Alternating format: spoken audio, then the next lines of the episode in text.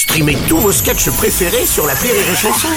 Des milliers de sketchs en streaming, sans limite, gratuitement, sur les nombreuses radios digitales Rire et Chanson.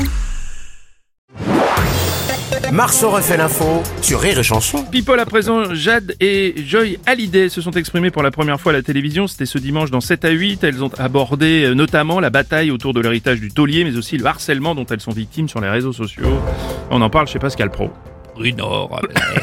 Je pose la question, Jade et Roy, harcelés sur les réseaux sociaux par un certain David H et une certaine Laura S. Je pose la question. Bien sûr, bien sûr. Et puis, doit-on parler également de l'insécurité en France, euh, qui est telle que ces jeunes femmes sont obligées de vivre à l'os engelé